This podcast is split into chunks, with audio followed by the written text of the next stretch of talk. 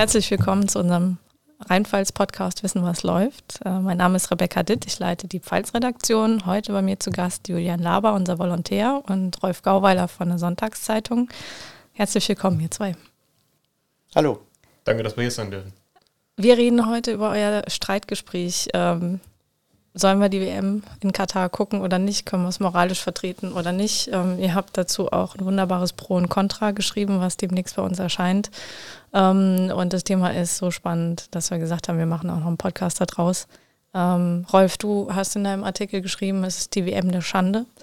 Du hast aber trotzdem äh, dich ähm, für das ähm, Anschauen der WM ausgesprochen. Warum?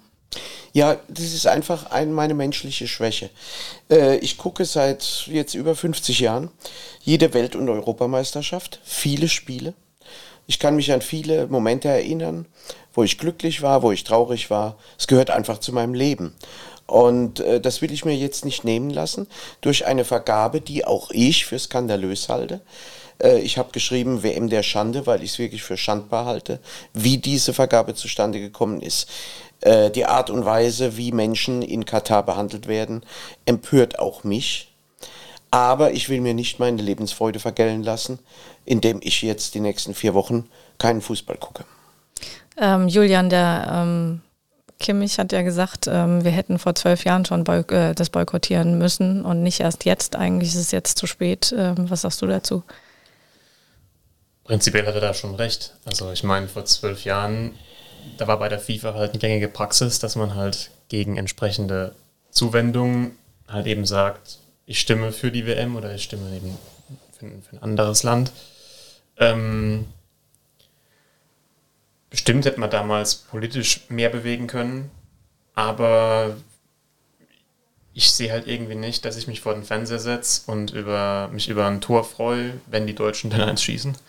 Ähm, und gleichzeitig im Hinterkopf irgendwo dann doch den Gedanken habe, naja, da ist schon einiges schiefgelaufen. Es ist ja jetzt nicht nur die Vergabe, das ist ja eine recht lange Liste.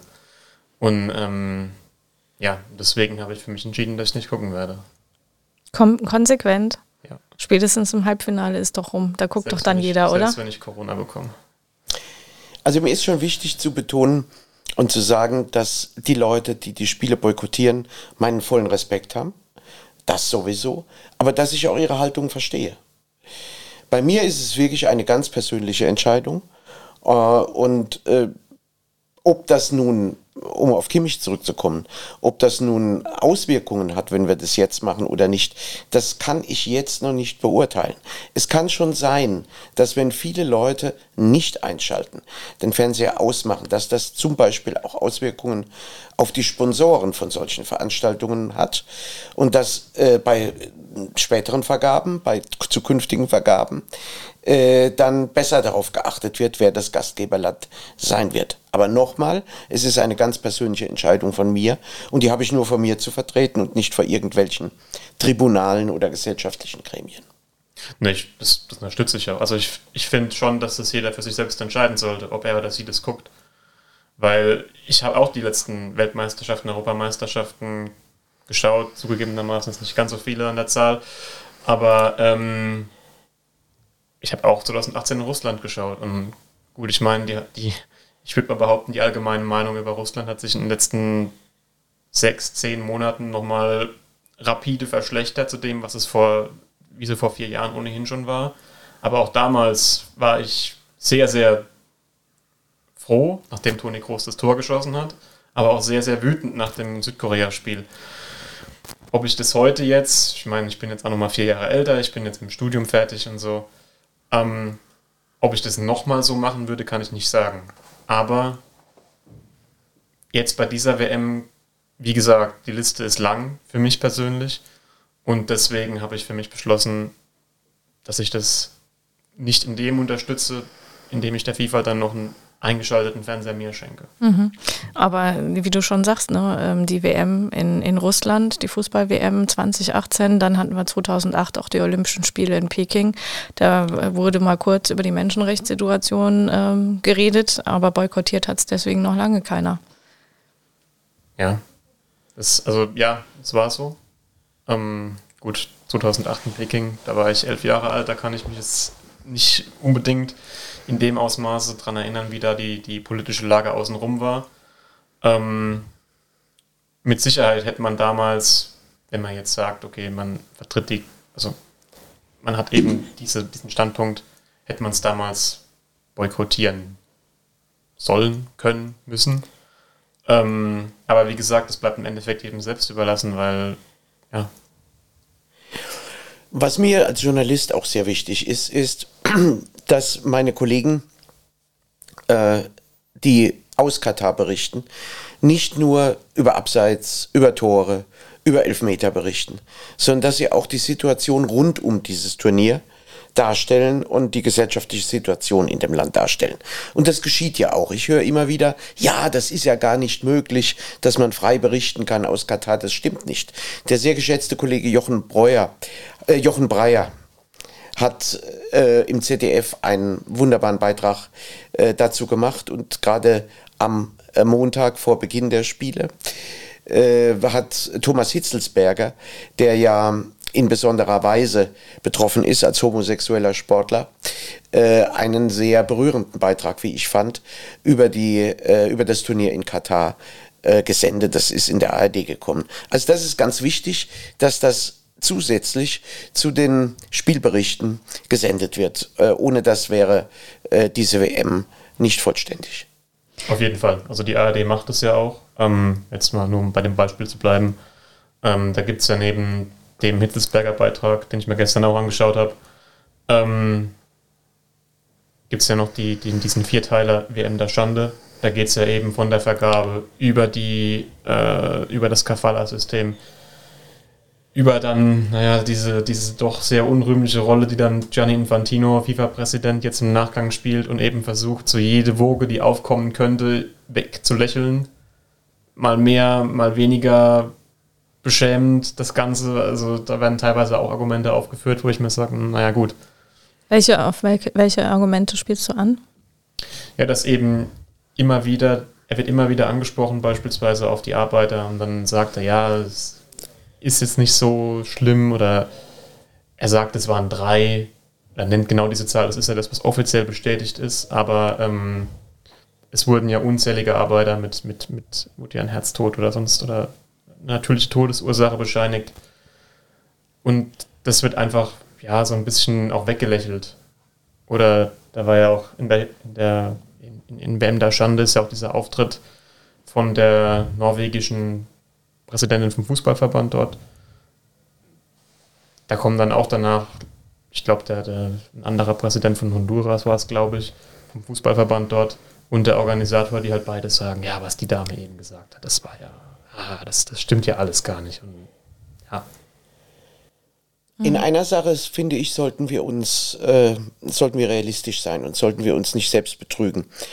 Der Sport kann nicht die Defizite der Politik aufarbeiten. Äh, man hat das bei früheren äh, Kampagnen dieser Art schon gesehen.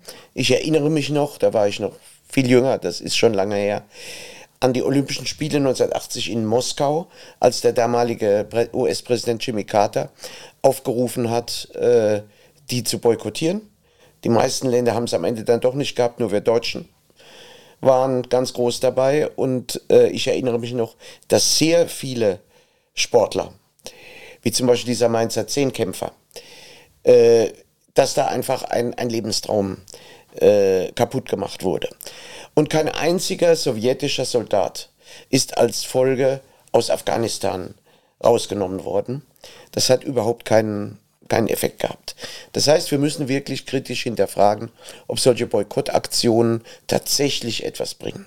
Sie können auf keinen Fall, finde ich jedenfalls, die Defizite, die eine falsche oder nachlässige Politik ähm, zutage gefördert hat, äh, beseitigen.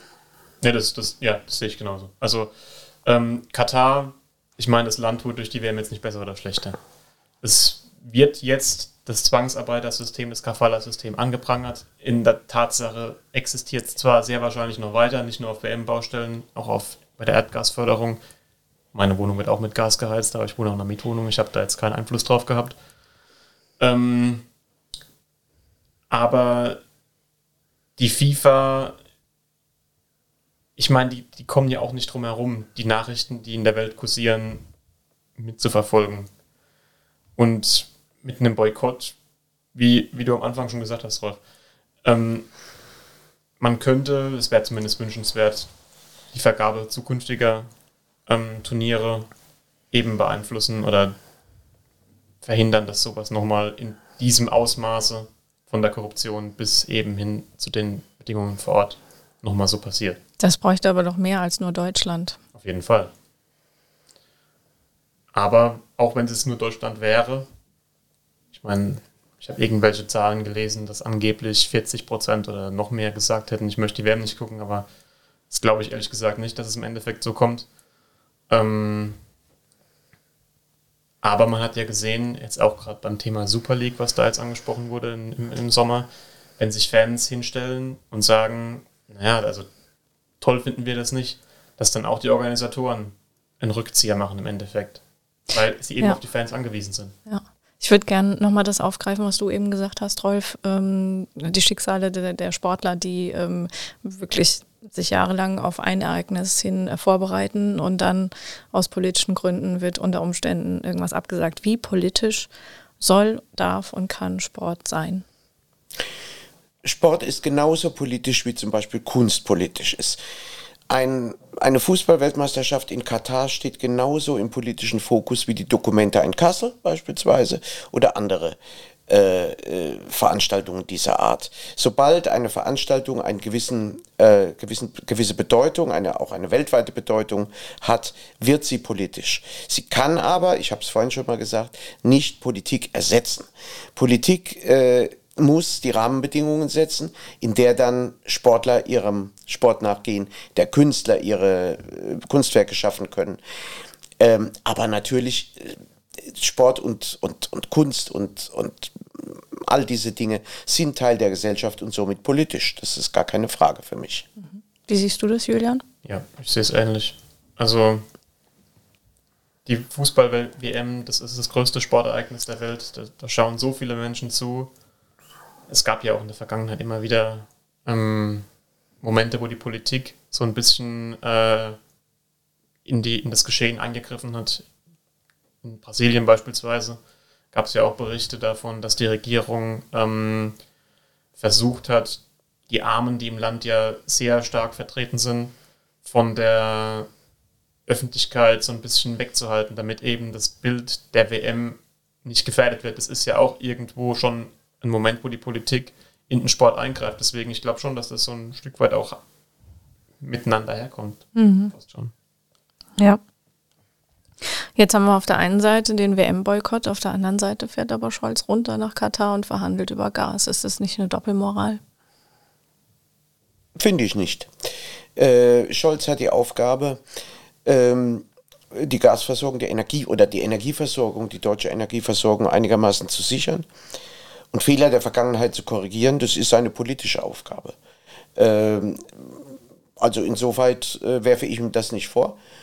Er muss allerdings, das ist aber eine andere Debatte als die über die Fußball-WM, er muss meiner Ansicht nach eine wertebasierte Außenpolitik betreiben. Das heißt, wir müssen gucken, mit wem wir Handel treiben, mit wem wir ins Geschäft kommen und zu welchen Bedingungen. Aber prinzipiell sollte man mit vielen reden. Das äh, sieht man ja auch jetzt am G20-Gipfel in Bali, äh, wo man auch mit äh, den Chinesen redet dann und möglicherweise zu Ergebnissen kommt. Wer nicht redet, äh, der, der kommt zu keinen Ergebnissen. Also Gas ist okay, aber Fußball nicht. Fußball ist auch okay, aber äh, die, die Vergabe ist nicht okay in ein solches Land. Das ist der Punkt. Äh, dass die dort spielen jetzt. Also ich würde niemals die Sportler aufrufen, äh, diese WM zu boykottieren, weil sie in Katar äh, ausgerichtet wird, aus dem Grund, den ich vorhin genannt habe, dass ich nicht glaube, dass sich irgendetwas ändert, wenn eine Mannschaft, das war ja die Diskussion in Dänemark beispielsweise oder in Australien zurückzieht. Und alles andere ist eine individuelle Sache, ob jemand sagt, ich schaue mir die Spiele an, ja oder nein. Da kann man zu unterschiedlichen Ergebnissen kommen und alles ist respektabel. Mhm. Wie siehst du das, Julian?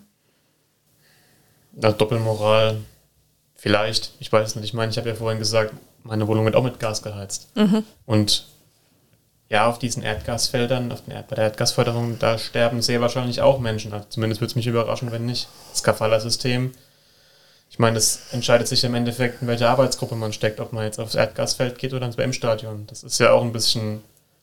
Aber wenn ich jetzt sagen würde, ich bin konsequent und drehe mir zu Hause die Heizung ab, dann habe ich im Endeffekt möglicherweise gesundheitliche Folgen, wenn mir jetzt, ich sage jetzt mal drastisch, die Wand schimmelt und dann habe ich Schimmel in meiner Wohnung. Wenn ich den Fernseher einfach nur auslasse, dann wird mir im schlimmsten Fall langweilig. Und dann finde ich dann, auch wenn es jetzt vielleicht Doppelmoral ist oder nur eine, ein, ein, Tropfen auf einen heißen Stein, es tut ja nicht weh, den Fernseher auszulassen. Du argumentierst jetzt aus Mietersicht, ja. Ja. ja. Wenn, ich, wenn ich jetzt mir die Heizung hätte aussuchen können, hätte ich wahrscheinlich keine Gasheizung, aber ja. so ist es nun mal. Ja, ja.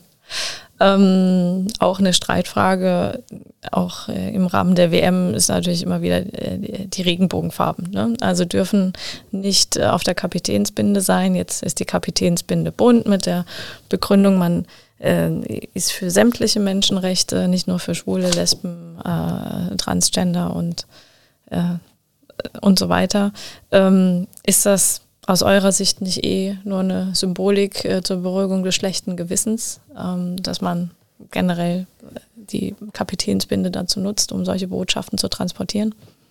Also per se würde ich jetzt nicht sagen, dass die Sportler, die da hingehen und eine WM spielen, ein schlechtes Gewissen haben müssten oder sollten, einfach aus dem Grund, die Sportler haben ja in dem Sinn keinen Einfluss darauf, wo die WM hingeht. Die, ein Fußballer hat in seinem Leben, wenn es gut läuft, vier Weltmeisterschaften. Wenn es wirklich gut läuft. Ähm, ich kann keinem Sportler verübeln, der da runterfährt und sagt, ich will Weltmeister werden, weil das ist einfach der größte Titel, den man in einer Sportlerkarriere erreichen kann. Ähm, dann Regenbogenfarben tragen, tut nicht weh, würde ich jetzt mal sagen. Vielleicht geht es dann an die Sponsoringverträge bei manchen Unternehmen, würde es mich zumindest mal, also bei den allermeisten würde es mich nicht überraschen, wenn dann da irgendwie Kritik kommt hinter den Kulissen. Ich meine, Manuel Neuer hat ja auch in der Hittelsberger Doku, als er gefragt wurde, ein bisschen ausweichend geantwortet, fand ich, dass er gesagt hat, ja, ich trage eine besondere Binde. Mhm. Es wurde ja schon im Vorfeld diskutiert, dass die Binde jetzt nicht wirklich die Regenbogenfarben hat, sondern nur so leicht andeutet, wenn ich es richtig im Kopf habe. Also, ein Sportler ist ein freier Mensch, wie jeder von uns. Und er kann seine Meinung äußern, wann und wo und auf welche Weise er das möchte. Diese ganzen Diskussionen um Binden, um Regenbogenfarben sind Teil dieser widerlichen FIFA-Spielereien. Äh, ein Sportler sollte tragen, was er, was er möchte. Und natürlich sind Symbole sehr wirkmächtig auch im Sport. Ich denke zum Beispiel an dieses Knien äh, im Football von Ka Kaepernick oder an die äh, Demonstration der beiden äh, afroamerikanischen Leichtathleten in Mexico City. Das, das hat ja niemand vergessen, daran denkt jeder. Insofern finde ich es interessant und auch gut, fände es gut, wenn jetzt in Katar äh, solche Demonstrationen stattfinden. Ich habe gehört, mm, dass es eine Initiative gibt, wonach beim ersten Spiel der iranischen Fußballnationalmannschaft äh, der Name dieser jungen Frau äh, die äh, ermordet wurde von den äh, iranischen äh, Schergen, äh, im Stadion gerufen werden soll. Das finde ich eine super Idee und ich fände es toll, wenn das wäre. Und das ist dann schon mehr als ein Symbol. Wobei man in dem Zusammenhang vielleicht auch ergänzen sollte, dass sehr viele iranische Sportler auch auf der Seite der unterdrückten Iraner sind und nicht unbedingt auf der Seite der Staatsmacht. Also man darf die Mannschaften nicht gleichsetzen mit ihren Staaten. Mhm.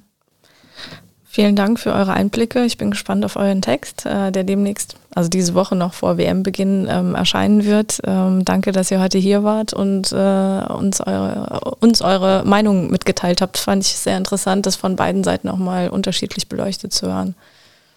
Danke, dass ihr hier seid. Ja, vielen Dank.